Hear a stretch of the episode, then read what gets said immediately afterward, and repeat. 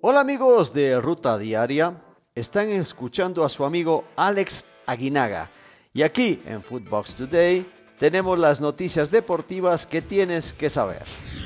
Peláez no descarta la llegada de Córdoba. El director deportivo de Chivas habló ante los medios de comunicación donde se le preguntó sobre la posible llegada del todavía jugador del América, Sebastián Córdoba. Esto dijo Peláez en conferencia de prensa. Ha sido bastante complicado. Gracias a Dios logramos dar vuelta al marcador. Eso nos da una ventaja mínima, pero al final ventaja, este, vamos a ir a hacer nuestro juego allá en, Guadalajara. Vamos a tratar de, salir a liquidar el partido para obtener el campeonato. Peláez no descarta la llegada de Córdoba. El director deportivo de Chivas habló ante los medios de comunicación donde se le preguntó sobre la posible llegada del todavía jugador del América, Sebastián Córdoba. Esto dijo Peláez en conferencia de prensa. Sobre la negociación que, me estás preguntando, eh, no hemos dicho nada. Les reitero que estamos haciendo todo lo posible por armar el mejor plantel posible. Estamos trabajando fuerte de verdad en tratar de fortalecernos. Cualquier jugador que sea mexicano, que tenga potencial, que tenga fortalezas que nos mejoren el rendimiento, pero sobre todo que quiera venir a Chivas, parece fundamental, es opción. Entonces, cualquier jugador mexicano que nos venga a fortalecer es opción para Chivas. Contestando tu primera pregunta. Villarreal se queda con el último boleto. Se jugó el partido suspendido entre el equipo español y el Atalanta para encontrar al segundo equipo clasificado a los octavos de final por parte del grupo F en la UEFA Champions League.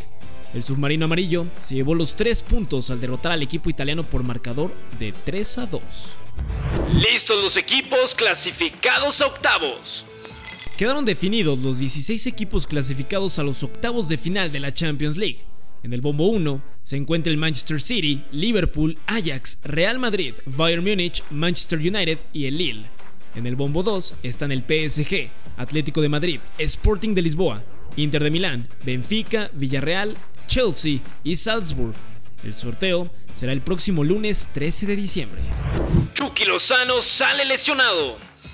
El equipo italiano del Napoli superó 3 a 2 al Leicester City sin embargo, tuvieron una dura baja tras el duro golpe en la cara que se llevó el jugador mexicano Irving El Chucky Lozano, el cual solo disputó algunos minutos de la primera parte.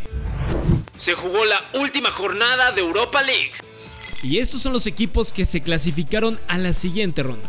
Lyon, Mónaco, Spartak de Moscú, Frankfurt, Galatasaray, Estrella Roja, Bayer Leverkusen y el West Ham United. En segundo, clasificaron el Rangers, Real Sociedad, Napoli, Olympiacos, la Lazio, Braga, Real Betis y el Dinamo Zagreb.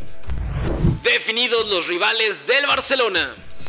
Estos podrían ser los rivales del Fútbol Club Barcelona en su nueva etapa en la Europa League.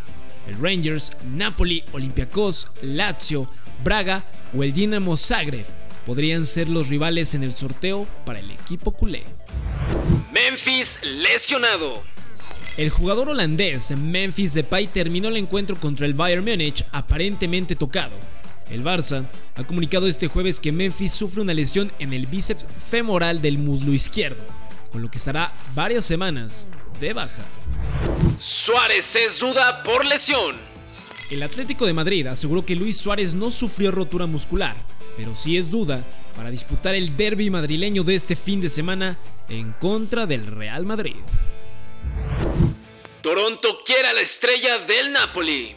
Medios canadienses aseguran que el Toronto FC ha hecho una oferta millonaria por Lorenzo Insigne para ir a jugar a la MLS. El jugador italiano termina contrato al terminar la temporada y se asegura que hay un 75% de posibilidad de que acepte la oferta. Flaco Tena presentado con Guatemala.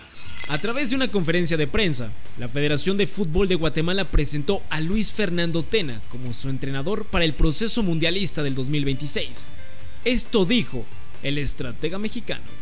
Muchas gracias por, por confiar en nosotros, por creer en nosotros, eh, por elegirnos a nosotros entre tantos candidatos que había que, que querían este puesto. Realmente es, es muy gratificante, muy halagador y créanme que por esfuerzo, profesionalismo, honestidad no, no vamos a fallar. Esto fue Footbox Today.